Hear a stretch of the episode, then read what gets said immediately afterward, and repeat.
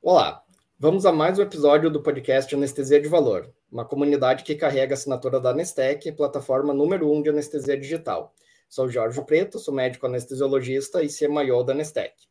E hoje temos o prazer aqui de conversar com Laís Lavarro e Lima, que ela tem um bom currículo aqui, deixa eu ler alguma das coisas, né? Então, uh, MD, PhD, TSA, é Assistant Professor na, uh, de, no Departamento de Anestesia, Medicina Perioperatória e Dor, na Universidade de Manitoba, Unipeg, professora da pós-graduação do Departamento de Anestesia e Especialidades Cirúrgicas da Faculdade de Medicina de Botucatu e Researcher Fellowship em, no Laboratório de uh, Ressuscitação na Universidade do Texas e Clinical Fellowship em Simulação e Educação Médica na, no Departamento de Anestesia e uh, Perioperative Care em Queen's University em Ontário, no Canadá.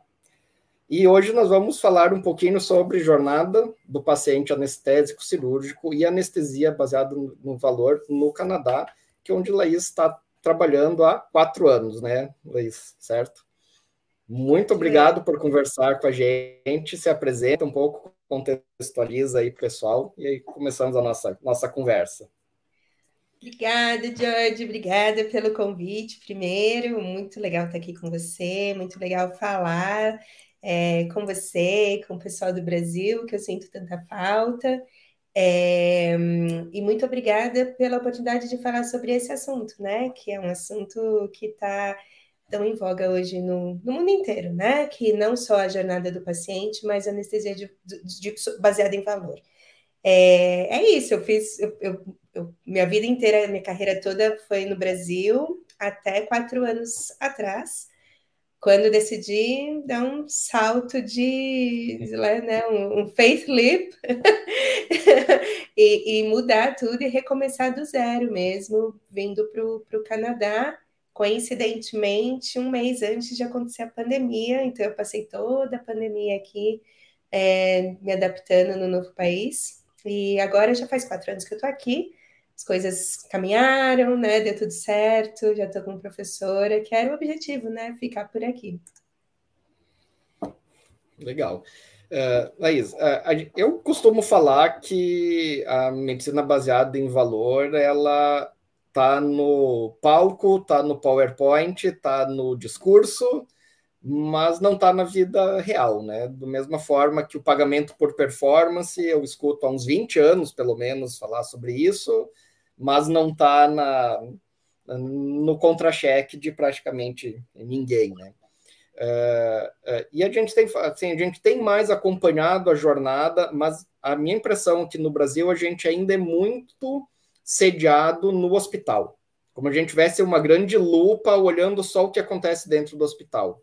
Olhando muito pouco para o que acontece antes do paciente chegar, mas ainda a, a anestesia ainda tem essa, essa pegada da avaliação pré-operatória, né? Mas o, o pós, a hora que o paciente sai do hospital, acabou a jornada, né? A jornada é sair do hospital.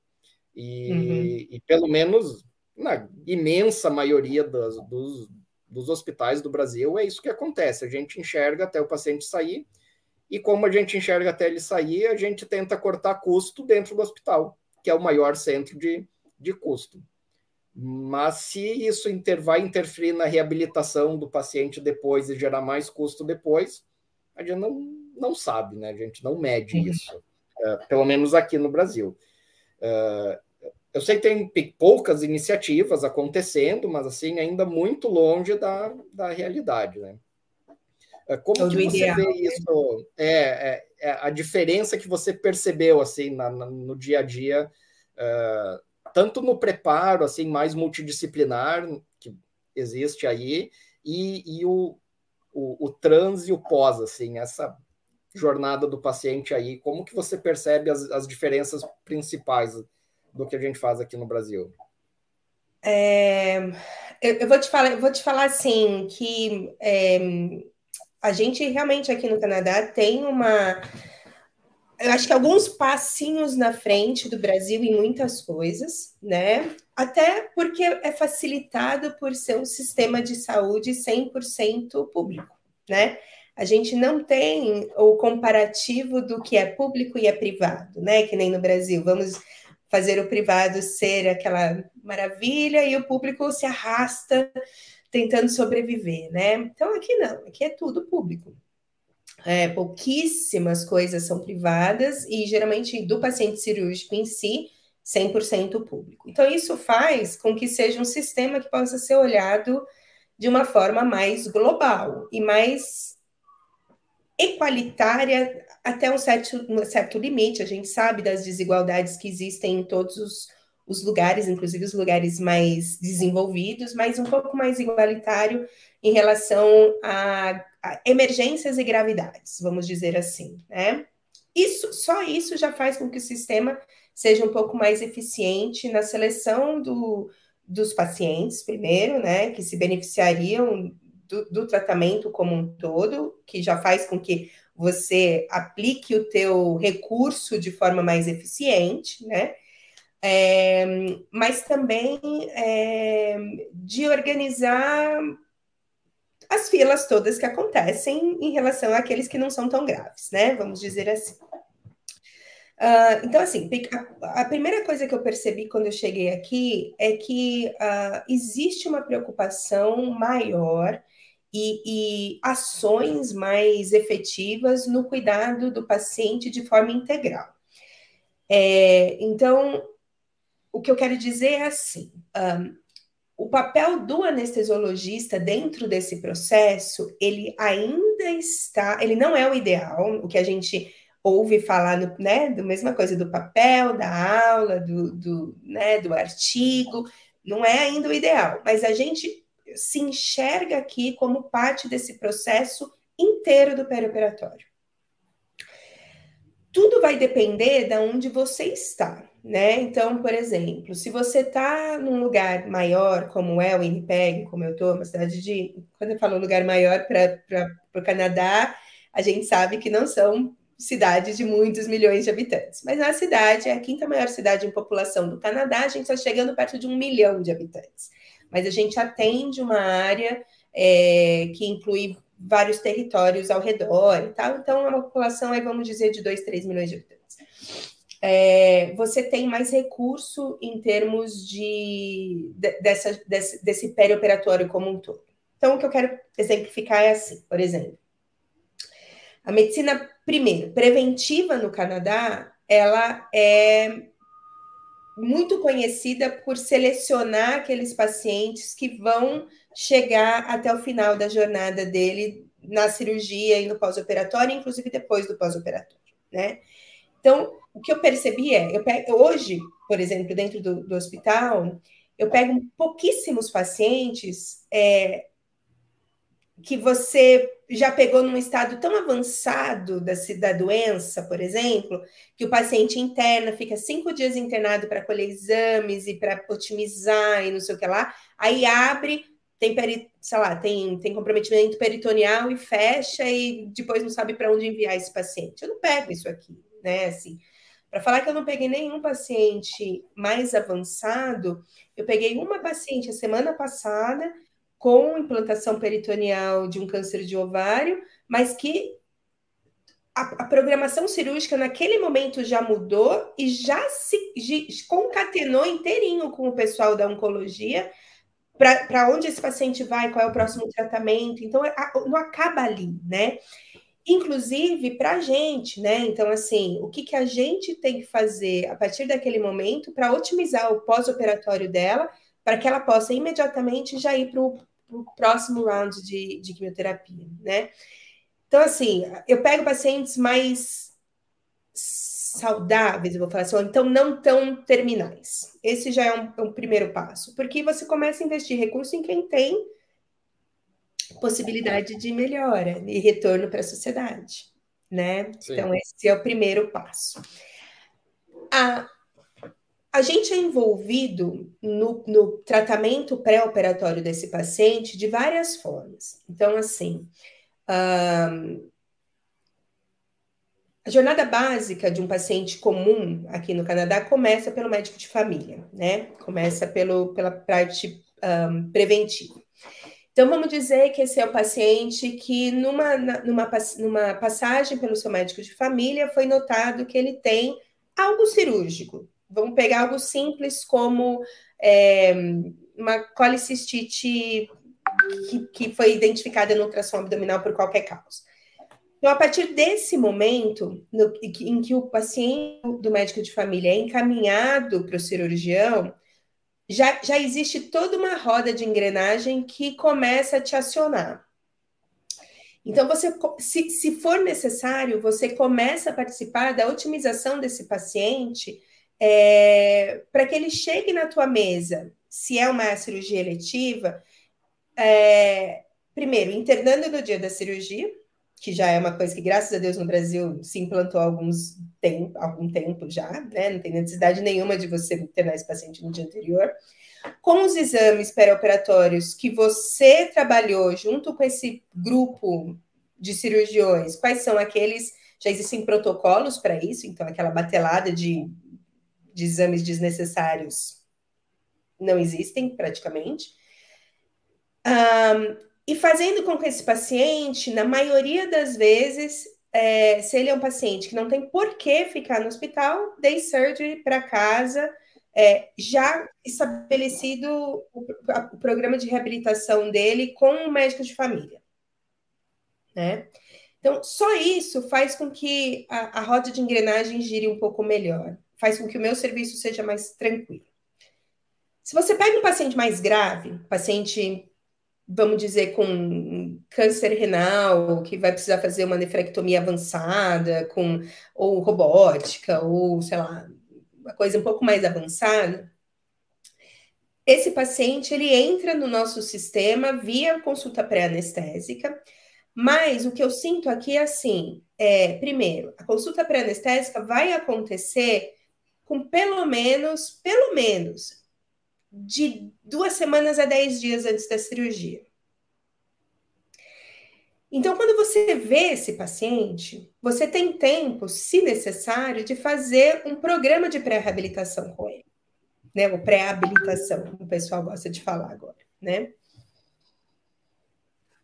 Então, é o paciente que aqui a gente vai prescrever, por exemplo, PET de nicotina para parar de fumar, é o paciente que a gente vai fazer toda a parte nutricional antes do, do da cirurgia para que ele possa se recuperar mais rápido, é o paciente que você pode trabalhar com ele a abreviação do tempo de jejum, que você sabe, assim, coisas que você realmente consegue é, junto com o cirurgião nesse momento estabelecer esse paciente chegando para a gente bem otimizado no dia da cirurgia. Se o paciente, no intraoperatório, é, é tudo protocolado na maioria das vezes, né? Então a gente tem assim, é óbvio que protocolos são feitos para a gente desviar dele de vez em quando, né? Ou para ou para sair, abrir um. Ele só, ele, só, ele só te guia, mas ele não deve uh, engessar o teu tratamento, né? Mas é, tudo que for, por exemplo, para facilitar o teu trabalho em termos de é, transfusão sanguínea, é, monitorização, isso já está tudo protocolado. Então, se eu tenho um paciente que é um paciente que vai precisar de uma monitorização mais invasiva, que vai precisar de reserva de sangue, essa parte já foi feita no pré-operatório. Então, eu chego na minha sala, vai ter lá o meu, é, a, minha artéria, a minha linha arterial, o meu acesso central, já tudo preparado para que aconteça, né? Então, não existe aquela discussão do tipo, ai, não sei, o risco-benefício. Não, já está lá, já está protocolado. Da mesma forma, parte do, do, do, banco de sangue, né? Hoje, é, acho que graças a Deus a gente chegou num ponto onde nós temos evidências suficientes para ter um protocolo de transfusão que, que converse de uma forma é, confortável com todas as especialidades, né? Sem pesar para nenhuma delas. E aí, o que eu acho mais interessante aqui é assim: é, é o pós-operatório desse paciente. Então, assim, primeiro, o anestesista ele é reconhecido como médico do perioperatório. Então, toda a, a jornada intra-hospitalar desse paciente perpassa o nosso trabalho, 100%. Então, assim, o, que esse paciente vai receber na UTI, se ele precisar, o que ele vai receber no pós-operatório, o serviço de dor, a discussão de paliativismo, tudo passa pelo anestesista. Nós somos muito é, é, privilegiados aqui em Winnipeg, porque aqui foi um dos primeiros centros do Canadá onde foi criado um programa específico de formação de médicos perioperatórios, né, do anestesista do perioperatório.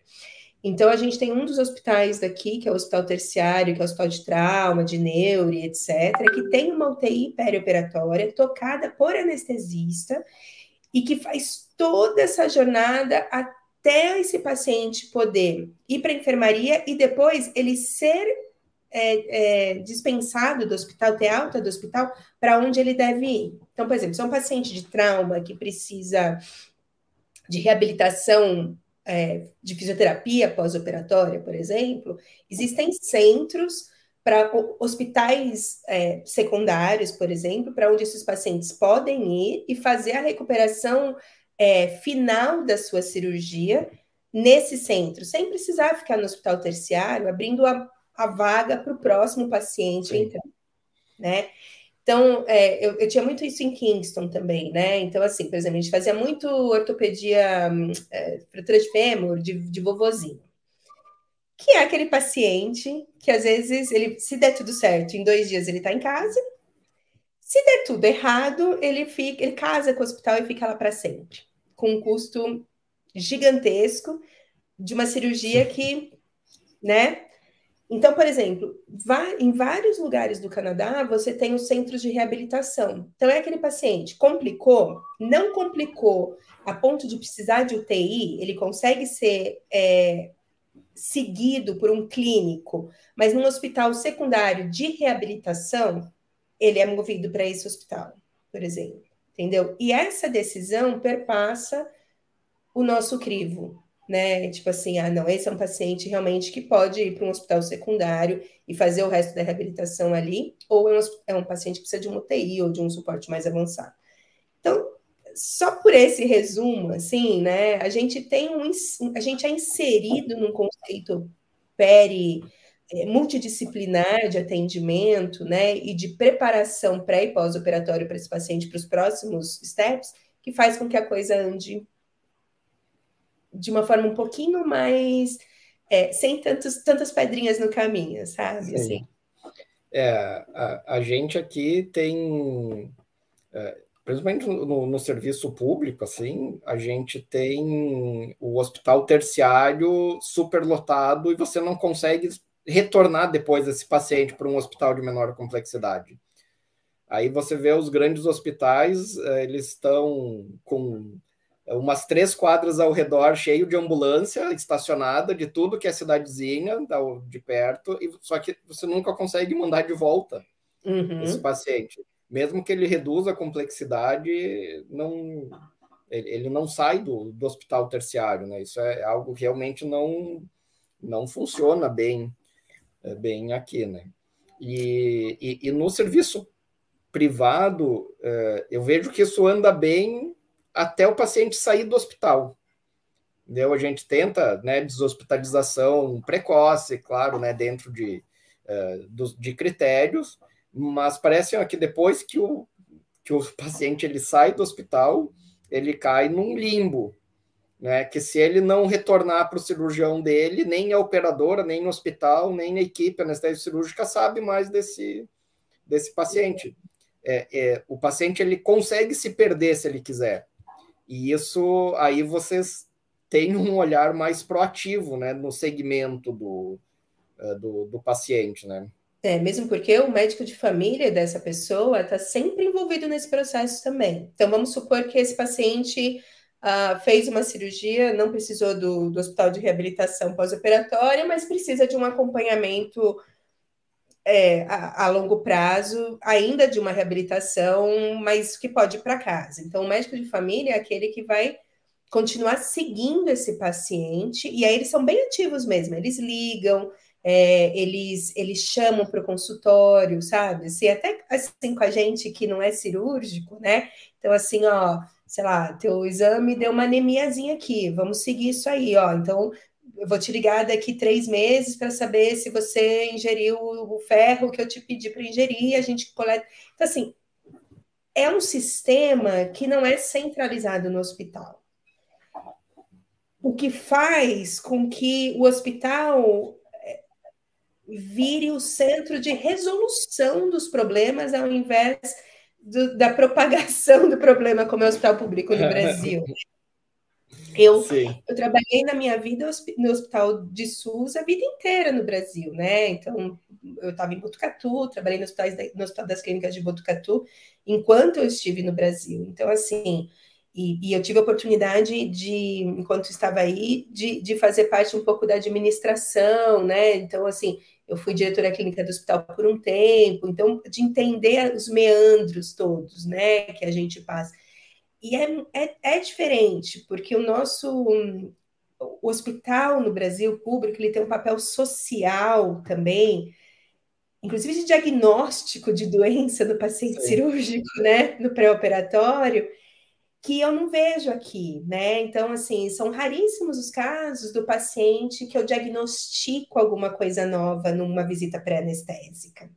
E isso já faz com que eu ganhe tempo, né? Então, esse paciente, mesmo que ele venha descompensado de uma pressão arterial, de um diabetes, é um paciente de exceção, é um paciente que, por escola própria, ou por, enfim, dificuldades sociais e tal, não está seguindo o que ele foi uh, orientado a seguir, né? Então, isso tudo facilita para que as coisas andem de um jeito um pouco mais tranquilo, né? Sem tantos né, percalços.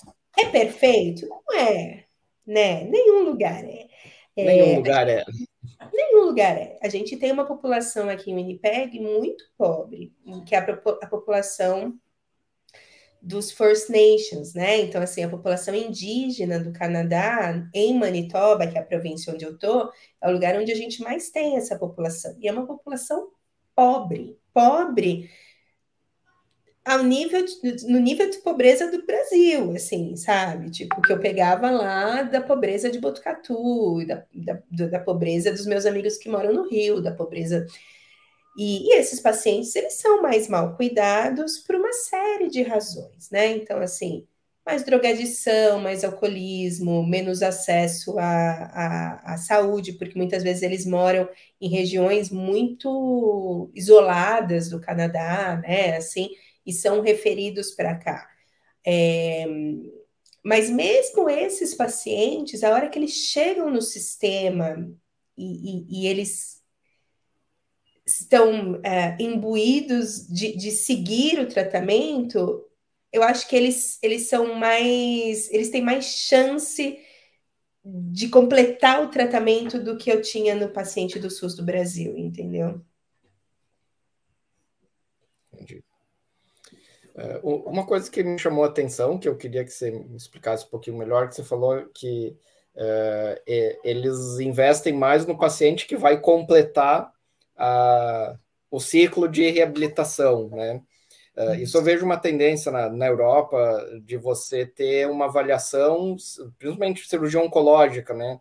Uh, esse paciente ele tem alto risco de complicar na cirurgia, mesmo que ela tenha um potencial curativo, uh, eles acabam direcionando para cuidado paliativo precoce, porque na média o paciente vive mais tempo.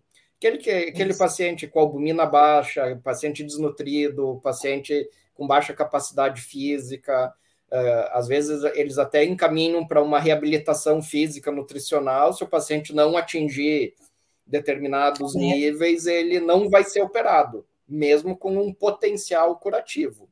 Uh, funciona nesse desse jeito aí também? No, no, mesmo sentido, na verdade. O que, eu, o que eu vejo aqui, por exemplo, é quando a gente fala de paliativismo no Brasil, eu tinha, pelo menos a noção que eu tinha, que talvez seja muito errada, é o paciente que está morrendo, né? Então a gente vai paliativar para esse paciente morrer com conforto. Enquanto aqui é, é, é um outro, uma outra mentalidade, assim, ó esse paciente, mesmo que ele vai, vai ter uma cirurgia curativa, a qualidade de vida dele pós-operatória vai ser muito prejudicada. Então, será que a gente não pode fazer, por exemplo, uma químio que, que permita que ele viva, talvez não mais cinco anos, mas mais três anos, com uma qualidade de vida melhor, podendo ainda ser ativo, né? Então, isso tudo é muito discutido com o paciente, né? Então, assim, uma coisa que eu acho que é fundamental aqui, que, que tem uma diferença gigantesca do Brasil, pelo menos no, no, na população que eu atendia, que era uma população mais humilde, é a autonomia do paciente. Então, assim, aqui o paciente, assim, ele tendo faculdades mentais para conseguir decidir o que ele quer, ele é o dono da sua saúde. Não é o cirurgião, não é o anestesista, não é o médico de família, ele é o dono da sua saúde. Então, pra, a gente realmente joga num time com ele. Então, assim, se eu pego um paciente oncológico, ou, ou se o cirurgião pega um paciente oncológico e fala assim para ele: olha, a sua câncer, sei lá, de intestino com meta hepática, vamos pegar assim. A sua, o seu, a sua doença já está numa fase um pouco mais avançada, a gente pode fazer a sua ressecção hepática, a gente pode fazer a sua, a sua amputação abdômeno perineal, sei lá o que, que você vai, vai ter que fazer. É, e a outra alternativa é a gente te tratar é, com quimioterapia, ver como é que você vai reagir, a gente ver se consegue diminuir essa meta. A chance de você morrer com a cirurgia em cinco anos é, sei lá, 30%. A chance de você morrer sem a cirurgia em cinco anos, fazendo paliativo, é 50%. Mas a tua, a tua qualidade de vida vai ser de uma forma se você fizer a cirurgia, de outra forma se você não fizer a cirurgia a bola está com o paciente. Então, assim, eu não vou ser a pessoa, ou o cirurgião não vai ser a pessoa que vai falar para ele assim: você tem que operar. Você tem que operar, porque, entendeu? Então, isso já faz com que as coisas. Que o, que o paliativismo comece antes, entendeu? A gente não deixa para o paciente estar tá morrendo. E aí, é, eu, eu nunca tive um paciente aqui, por exemplo, que, daquelas derrubadas que a gente fazia no Brasil, né? Então, assim, tinha cirurgias abdominais que duravam anos, né? Duravam horas, com grandes transfusões sanguíneas, grandes shifts de volume, paciente dias na UTI. Eu não pego isso aqui, entendeu? Porque. É, e eu estava conversando até, e eu sei que isso está tá sendo uma tendência no, em alguns hospitais no Brasil também. Eu estava conversando, por exemplo, eu tenho uma amiga que trabalha no AC, trabalhou muito tempo no AC Camargo, e eu tenho um outro amigo que também trabalha no AC Camargo, e eu estava discutindo isso com eles. E eles falaram que isso está começando a acontecer no Brasil também, né? Então, aquelas cirurgias gigantescas que no final das contas é, adicionavam ou agregavam pouquíssimo valor para o paciente, no final das contas, que é o nosso produto final, né? Assim, no, no, nesse, nesse processo, é, elas estão diminuindo. E isso aqui já está acontecendo há muitos anos, né? Então, quando chega uma paciente para mim, por exemplo, com câncer de mama, eu não pego a paciente com câncer de mama que já tem meta cerebral, que tem meta. Não, eu pego uma paciente de câncer de mama de tratamento inicial. Porque as que foram mais avançadas já fizeram a imunoterapia, já fizeram a quimio adjuvante, já fizeram. Então, assim, sabe, é, é, é, é muito pouco paciente muito doente em termos oncológicos que chega para a gente, né? Óbvio que vai ter um outro que seja exceção, que vai sair colostomia, por exemplo, né? Quantos pacientes nossos saíam com colostomia é, das cirurgias? né? Assim, no SUS, por exemplo. Eu pego poucos pacientes que vão para colostomia aqui. Porque, primeiro, as obstruções são, pe são pegas mais precocemente, então a, as chances de reconstrução são muito maiores. E a discussão da colostomia acontece, né? Então, assim, você está certo que você vai querer ficar com uma bolsa de colostomia. É, esse, é o teu, esse, é o teu futuro. Então, vamos fazer uma amputação abdômen perineal, você vai ficar com a colostomia para o resto da sua vida, e você tem mais seis anos de vida por conta desse tumor predita. É isso que você quer ou você quer fazer uma radioterapia, uma quimioterapia que vai te dar mais três anos de vida sem a colostomia? Podendo trabalhar, podendo ter uma vida normal, nananana, entendeu? Então, essa discussão acontece. Então, isso, eu acho isso muito legal aqui, né? Sim. É, isso é bem, bem diferente. Aqui, é, inclusive, já, já tive caso de um paciente tinha uns 80 anos, com um tumor de, de esôfago. Aí eu fui falar com ele: Ó, eu sou um médico anestesista, vou fazer a tua anestesia. Aí ele, mas que anestesia? Aí eu, mas o senhor vai fazer a cirurgia do esôfago? Não, meu querido, eu não vou operar nada, não. Não, não quero. Ninguém me perguntou se eu queria operar. Cara, ele estava na mesa do centro cirúrgico. Aí eu chamei o cirurgião, conversa com ele, não, mas se não operar, vai morrer, porque vai, né, vai passar a obstruir, vai pegar traqueia. Ah, eu já vivi meu tempo suficiente, eu quero voltar para casa, ficar mais um pouquinho com meus filhos, com meus netos, e tá tudo certo. Uhum. Cara, ninguém perguntou para ele o que, que ele queria fazer, é. sabe? Isso aqui é totalmente e... diferente, totalmente. É, é... é até assustador, porque quando a é. gente é, quando a gente chegou, porque a gente vem com essa mentalidade latina, né? De, de, de se agarrar à vida, de não querer sofrer. E é uma coisa da nossa cultura mesmo, né? Assim, de realmente ser mais emocional em algumas situações, né? E, e aí eu pegava paciente e eu falava assim. É, um exemplo muito clássico aqui, né? Que é o testemunho de Jeová, né? Que eu acho que é o, no, é o nosso uh, em qualquer lugar do mundo que a gente for, é, é sempre uma discussão para a gente como anestesista, né? Sim. E, e aí eu lembro o primeiro paciente de testemunho de Jeová que eu peguei aqui, que era uma cirurgia com potencial de sangramento. E aí ele falou assim: um, já vem o papel certinho, nananã. O cirurgião já te liga e fala assim: olha, eu tenho um paciente de testemunho de Jeová, ele não quer sangue e, e tá. Já, a gente já decidiu que ele não, não vai receber, né? Então, quando eu fui conversar com ele, ele, ele sabia assim: eu sei que eu vou morrer, eu já discuti a parte de, de cell saver, não é uma coisa que na minha cabeça eu aceito.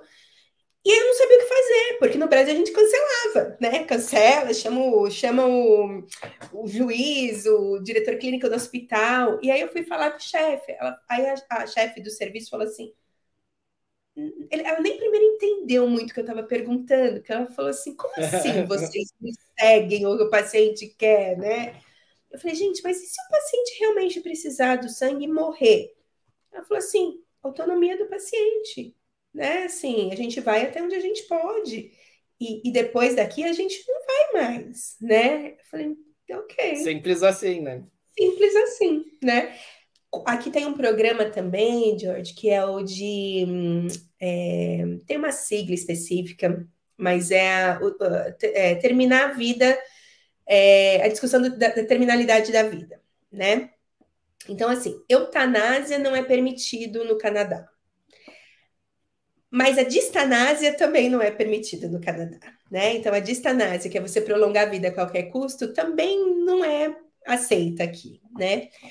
Então, por exemplo, é, doação de órgãos aqui, é, tem alguns pacientes que a gente é, pega que são pacientes que, com doenças avançadas neuromusculares, por exemplo. Vou pegar o paciente com ela, né? Uhum. É, e que eles, existe uma discussão durante todo, desde o diagnóstico até o término da, né, do, do, da vida desse paciente, das, das fases do que esse paciente vai enfrentar. É, então, eu já peguei alguns pacientes de doação de órgãos que chegaram na fase que eles haviam discutido com o médico, que seria a fase onde ele não queria passar dali. Então, por exemplo, um, paciente que eu lembro bem, é, ele não queria chegar na fase da intubação, da traqueostomia, não queria. Ele falou: quando eu entrar em insuficiência respiratória, esse é o meu limite. E aí, esse, esse paciente tem o direito de terminar a vida dele, intra-hospitalar. Então ele vem para o hospital, a família, com a família, né? Tem toda um, uma despedida daquele paciente. Ele tem um botão que ele aperta para injetar a medicação na, na veia dele, porque não, o médico não pode injetar, é ele que tem que dar o trigger da injeção. Ele é passado todo por uma, uma avaliação psicológica e tal, para que aquilo não seja um suicídio por depressão, mas que seja um, uma terminalidade da vida decidida conscientemente, por conta da, de atingir aquele momento, e esse paciente ah, vai doar os órgãos, por exemplo. Né? Então, assim, isso tudo são, são coisas que eu não estava acostumada no Brasil e que eu demorei para emocionalmente me adaptar aqui, né? Mas do, do, quando você começa a ver de novo, né? O nosso produto final é o paciente. Que primeiro a, a voz dele tem valor, o que ele quer tem valor no tratamento, o que a família dele vai ter que arcar, né? Tem, tem valor no, no, no decisão dele. E o quanto isso interfere na funcionalidade do sistema de saúde, né? Assim, faz sentido, né? Faz sentido. Sim. Sim. Laís, e, e vocês têm algum feedback numérico de dados, de NPS, alguma fórmula de avaliação do trabalho de vocês do ponto de vista do paciente? O paciente, ele, é, vocês, o que que vocês medem assim do paciente? É, porque a gente sabe quando fala em valor, você tem algumas métricas que são de, de desfecho e de experiência do paciente, né? Que é os PROMs e os, os PREMs. Vocês medem isso realmente aí? Você sabe isso das tuas anestesias? Como que isso chega para você? Cara, tem, assim, eu não vou falar que tem mais do que no Brasil, mas ainda está longe, longe, longe, longe de ser ideal. E aí, eu, eu, gosto muito de conversar isso com você, porque vocês são os reis dos dados, né? Assim, e, e assim, eu acho Sim. maravilhoso os dados que vocês têm, assim, né? Eu morro de inveja. É, a gente ainda tem uma falta de dados substancial no mundo inteiro, né? Assim, é, então, assim, existem algumas coisas do tipo. É, um, o, o Medical Council do Canadá, por exemplo, trabalha junto com as sociedades é, provinciais, né? Então, por exemplo, junto, junto com a província de Manitoba, para fazer avaliações 360 é, periódicas da, do, dos médicos daquela província. Tá? Então, eu estou passando, por exemplo, por uma avaliação 360 agora.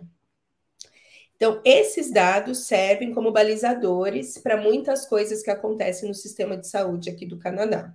Né? Então, dentro desse, desse avaliação 360, tem dados provenientes dos, dos médicos com que eu trabalho, dados provenientes dos não médicos com os quais eu trabalho e dados provenientes dos pacientes. Né? Então, eles são todos convidados a avaliar o trabalho que eu estou fazendo. E, e a proporção é muito legal, porque são é, oito médicos, oito não médicos, então eles têm o mesmo peso nessa avaliação, né? E 25 pacientes. Então, são três vezes mais do que a avaliação do que eu digo quem eu trabalho, né? Que eu posso ficar amiga e aí não ter avaliação Sim. tão então, apesar que os canadenses são muito diretos nessas coisas também, né? Assim, eles, eles sabem dar feedback, né? Eles sabem Sim. falar o que precisa, né? É, então, esse tipo de dado tem. Esse, esse dado ele é, ele é, ele é, ele é devolvido para você, tanto individualmente, quando, como ele entra num pool de, de dados é, para avaliar, avaliar, por exemplo, como está a anestesia em Manitoba, né? Quais são as as queixas e aquilo que o paciente gostaria que melhorasse, ou, ou que tá bom e tal, para a província de Manitoba, por exemplo. Poderia ser muito mais, né? Assim, poderia ter um, algum, tem, existem algumas iniciativas é, isoladas, né? De você ter é, avaliações um pouco mais sistematizadas, vamos dizer assim, né? Do, do ponto de vista do paciente, mas infelizmente, assim, eu acho que felizmente por estarmos falando disso, que até talvez 5, 6, 10 anos a gente nem falaria nem disso. Nem pensava nisso. É, mas ainda incipiente do ponto de vista de aplicação prática, né? Então, não tem aquele acompanhamento assim estruturado, vamos dizer, de todos os pacientes que fazem, sei lá, uma cirurgia de esterectomia ou uma mastectomia. Não, você, você até tem. Um... Sim, ele retorna para o médico da família, que lá ele vai ter as avaliações, mas assim, o, um feedback para você, da, o é. grupo da anestesia, a equipe da é. anestesia do hospital que operou aqueles 150 pacientes, não. Não tem, não tem. Isso é uma coisa Não é só no Brasil, então. Não, não é. Mas sabe o que eu acho, George? Eu acho que assim é... precisa partir de, de, iniciativas isoladas, precisa partir de é, é, como tudo em pesquisa, como tudo na vida da medicina, foi alguém que falou assim, vamos fazer isso e ver no que, que dá, né? Assim, então eu acho que é, são coisas que são teoricamente relativamente fáceis de implantar, mas que depende de alguém bater no peito e falar assim, vamos lá, né? Mesmo porque é, aí a gente entra na contramão, né, disso tudo que é o ego, a, a, né? Porque quando você, você pede o feedback de um paciente, tudo pode, pode, tudo pode acontecer, né? Assim, você pode achar que você está tendo um desempenho perfeito ou, ou, dentro da média, no mínimo, e aí você percebe que você não está. Por exemplo, né, eu pergunto para os meus colegas: você sabe qual é a sua, a sua incidência de náusea e vômito na recuperação? eu queria saber se a minha incidência de náusea e vômito está dentro do normal, está abaixo, está acima. Eu não sei. Né? Então, assim, esse tipo de coisa, ou de dor pós-operatória, ou de prolongamento da, da, da, internação porque eu fiz muito fluido e esse paciente fez um ilho. A gente não tem esse dado. Né? Assim, eu acho que isso é um caminho que, que ainda, a gente ainda está trilhando assim com pequenas pedrinhas, sabe? Sim. Entendi. A gente tem, assim. E, mas... É, você, então, vocês tá acompanham os indicadores do, da anestesia como um todo, mas individualizado por profissional, não. É, e assim, eu acho que já a gente está um passinho na frente aqui, porque tem pelo menos a preocupação institucional, não só é, não local, né, mas do, do país, de fazer essas avaliações 360, por exemplo, né? De, uhum, de bater uma foto sim. daquele momento de alguns profissionais e vão se rodiziando esses profissionais e tentando identificar quais são. Então, isso já é, assim, uma mentalidade diferente, né? Você sabe que você vai ser avaliado, você espera isso, né? E você quer isso, porque eu quero saber como é que eu, que, que eu posso melhorar e tal. E outra coisa muito legal que a gente tem aqui, aí, de novo, são é, iniciativas isoladas, né? Que são as avaliações ou as, os encontros periódicos com a chefia do serviço. Então, periodicamente eles chamam e falam, me fazem a sua autoavaliação e te dão os o, feedback do que está acontecendo ao redor dos seus colegas, do, do, do, da enfermagem, dos cirurgiões e tal. Mas, de novo, são iniciativas individuais, sabe? Não são é, assim, mais isoladas do que, do que deveriam ser. É, uma outra perguntinha assim, você falou que é tudo bem protocolado, né? É, eles medem o engajamento do, com o protocolo ou já está na cultura que você tem um protocolo ele vai ser seguido, não precisa medir? Cara, assim, eu não sei se não precisa medir, até ter interesse de ver, né? Mas assim, cara, é tão cultural, é tão. Quando você foge do protocolo, aquilo vira um big deal, sabe? Assim, você fala, por, que, que você está fazendo assim, sabe? Então, assim, você vê que realmente é.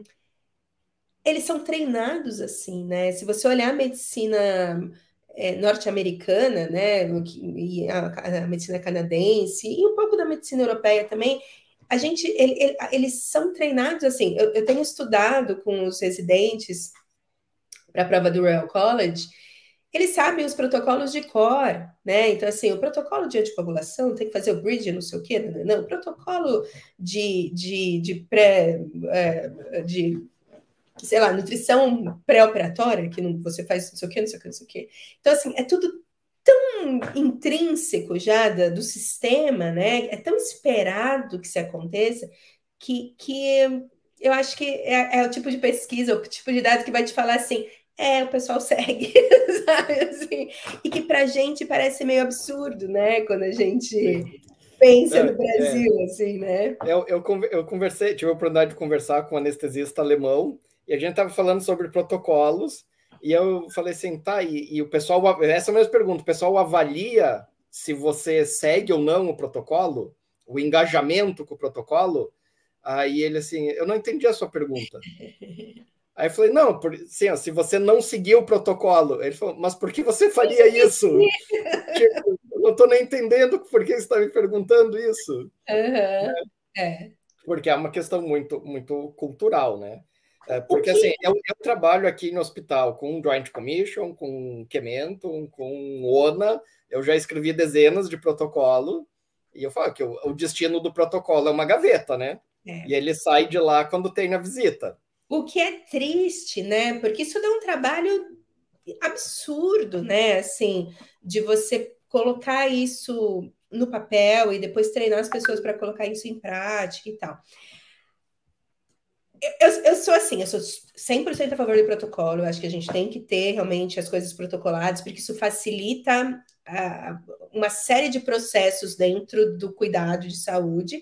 Sim. Mas a gente tem que lembrar de novo, né? Que aquele protocolo bonitinho lá com as flechinhas, os algoritmos todos, eles são para a população em geral, né? Então, assim, tem algumas coisas que te ingessam um pouco, né? Eu converso muito com outra anestesista brasileira que está aqui há muitos anos, que é a Camila, uma anestesista espetacular é, cardíaca. E ela fala que, ao mesmo tempo que isso é uma solução, né? Assim, é uma, é uma coisa que facilita muito a sua vida, de vez em quando é tão engessado que te dificulta em alguns pontos também, né? Então, assim, não vou falar que são tudo flores, é tudo maravilhoso, porque tem alguns momentos em que você bate naquela aderência 100% cega a esses protocolos, e que, como ser humano, nós não somos 100% protocolados, né? Assim, a gente precisa, às vezes, dentro de uma margem de segurança, Sim. se adaptar para aquele paciente especificamente, ou para aquela situação especificamente, né? Então, não é o, o 100% jeitinho brasileiro, mas às vezes é, é, o oposto também não é o ideal, sabe? Assim, ele, ele, o protocolo ele serve para guiar o serviço como um todo, Sim. mas você precisa ter essa maleabilidade de vez em quando, né? É, cê, uh, sabe que na, na, no business, assim, nas empresas, a gente fala que a rotina te liberta. Né? Então, a hora que você define um processo bem estruturado, alinhado, treina, cara, aquilo te liberta, te liberta mentalmente, liberta a tua chefia de ficar supervisionando. Né? A, a, minha esposa fala isso com o nosso filho, né? Não, quando tá tudo dentro da rotina, vai tudo liso. A é. gente, e, e, se você pensar as coisas da sua vida, cara, você, as coisas que são rotineiras, você cria uma metodologia para você não pensar mais naquilo. Uhum. Faz parte da, da vida. É. Normalmente o jeito que você entra no carro e liga ele é o mesmo há, sei lá, 20 anos. É. Para você não nem pensar nisso. É. Então, o, o, o, protocolo ele vai te servir 90, 95% das vezes, né? É.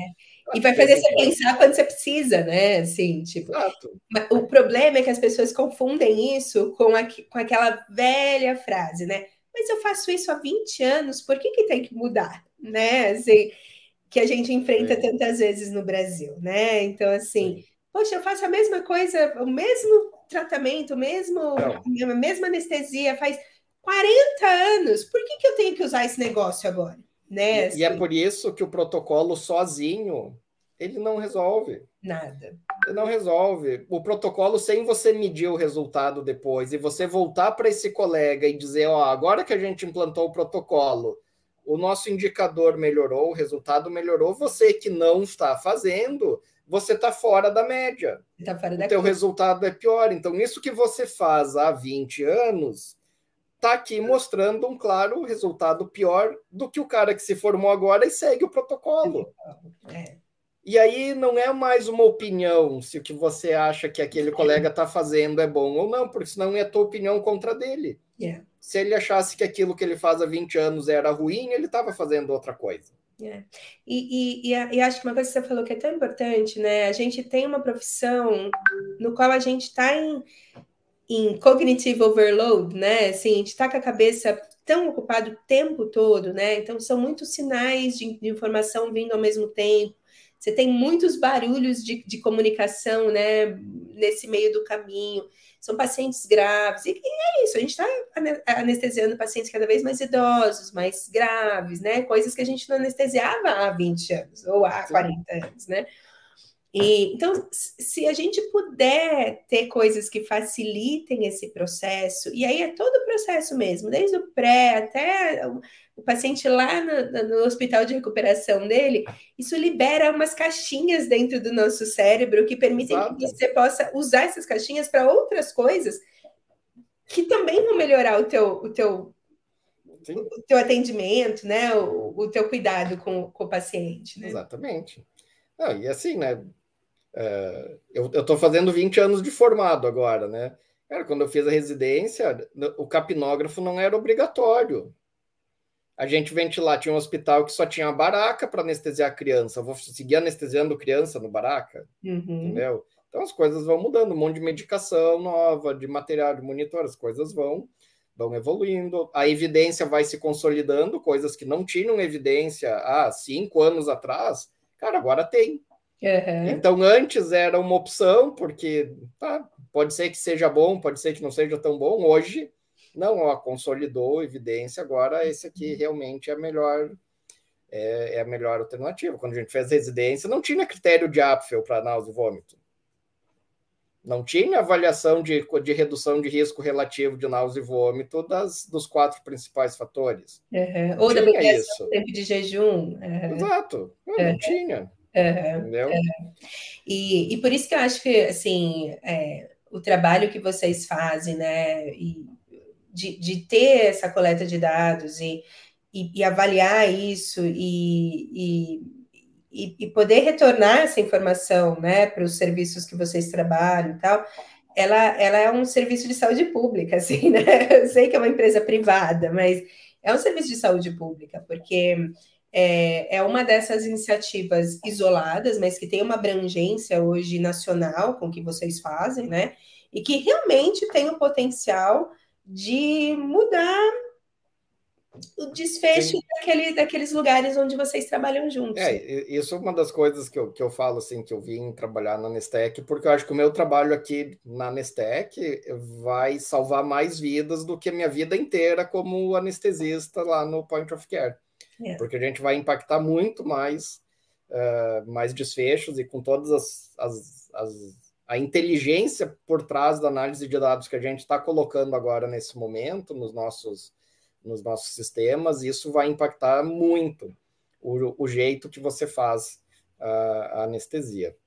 Aí, é, essa era uma pergunta que eu queria te fazer agora, mais no final. Vocês usam sistemas informatizados de anestesia aí no Canadá, nos hospitais que você trabalha? Essa é a hora que escorre a lágrima aqui, ó. Não, a gente não usa, viu?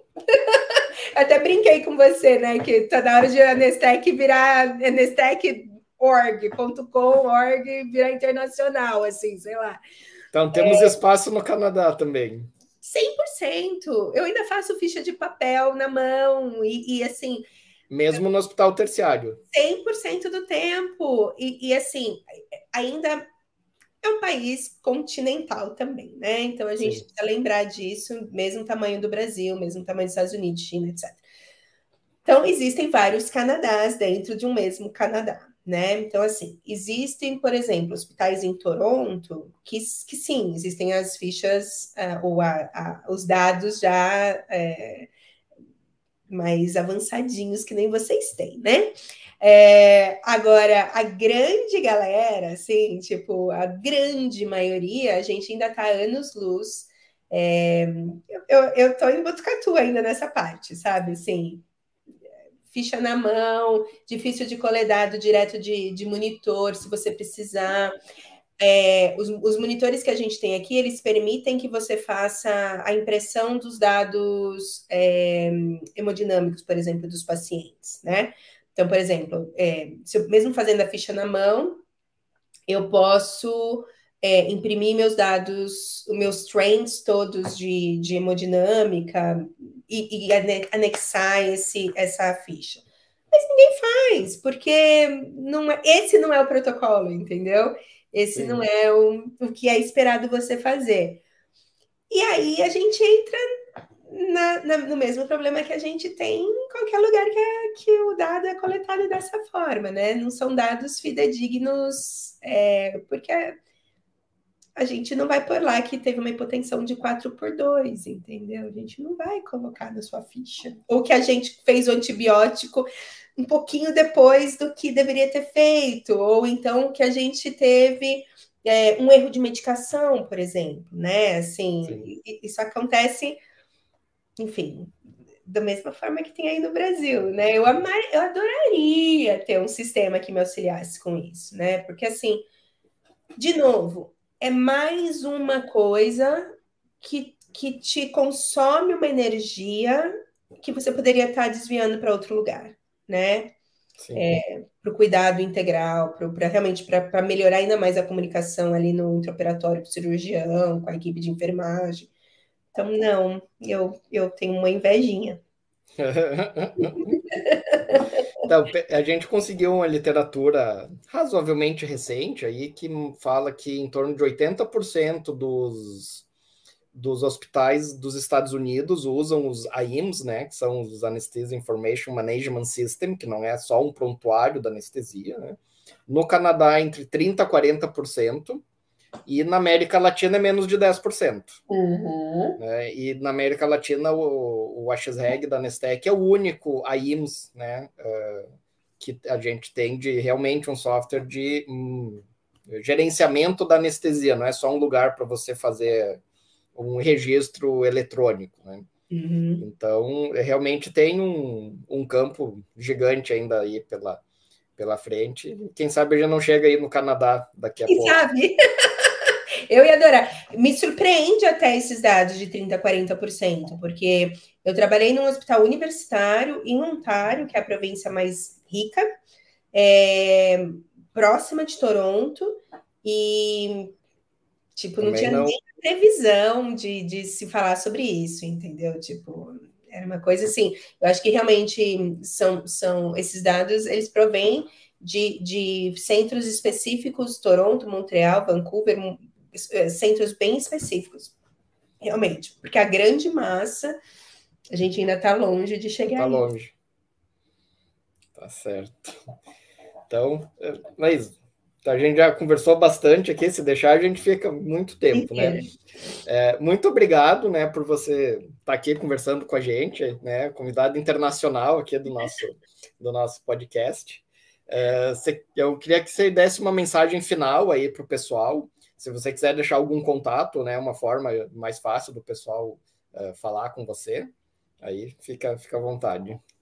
Eu que agradeço, George. É sempre uma delícia conversar com você, né? Eu acho que é, vocês, com essa iniciativa, realmente são pioneiros e vocês têm, eu acho que principalmente você, né, tem realmente essa visão de que é, o que vocês fazem hoje com a Nestec não é só comercial, né? É, é, vai muito além disso e, e, que existe um potencial de, de melhora do atendimento é, futuro, né? Que, que perpassa o que vocês fazem.